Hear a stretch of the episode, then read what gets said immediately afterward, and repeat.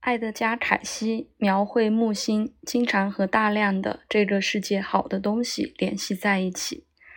木星经常代表与富足和慷慨不谋而合的描述。凯西重要的是提醒一个单亲家庭的强大的木星人，从孩子贯穿到青年，可能被培养成关于财富的使用。当他从创造力和能量中被借出来，不是为了自我放纵、生命解读，这是一个需要记住的区别。木星确实是伟大而慷慨的，这种浩瀚的精神和丰富的能量实在太大了，一个人是容容纳不了的。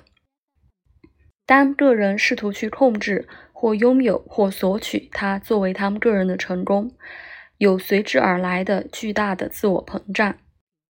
如果被允许无节制的增长，通常会导致不仅是自我放纵，还有各种形式的自我毁灭。就像我们将在这一章稍后看到的，浪费通常是木星最坏的品质。我相信这是凯西在上面的引文中提到的。当他提警告这类人需要培养如何正确使用财富，理想的。木星行人自由和幸福地分享他们的丰富，感激他们被给予机会，帮助上帝或生命或自然通过他们的通道分配丰盛。当凯西说财富应该被看作是从创造力和能量中借来的，他提出了一个人们应该有的适当的态度。就是人不只是拥有财富，也要有伟大的才能、个性和爱。如果一个人能看到这些创造性的能量流经他自己，并把这些丰富看作是礼物，这些特别的才能的影响将持续的增长，对很多人的好处将远远超出个人的范围。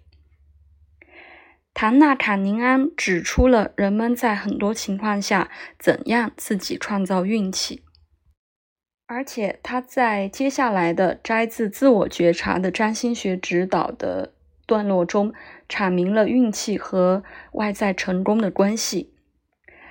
开放性和合群性也是木星的特质，他们在成功中起到作用。一个主管已经分析了。成功高管生活中的重要工作的情况，他发现，在大多数情况下，他们通过一连串的熟人出现。他发现，幸运的人是合群的，对人感兴趣。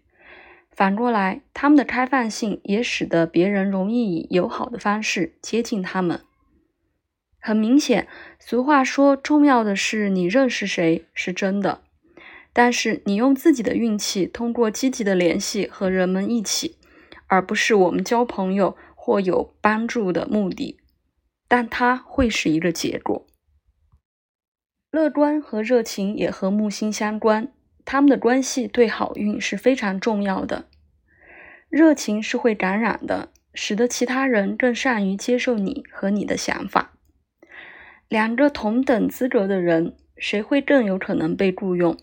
沮丧的、冷漠的人，还是热情如火的人？因此，热情的人常常有更多的运气来到他们的路上。他们得到工作，他们做销售，他们遇到爱人。木星的影响不保证幸运或外在的成功，但确实一个人增加了积极结果的几率。如果他能表达木星潜在的更好的可能性。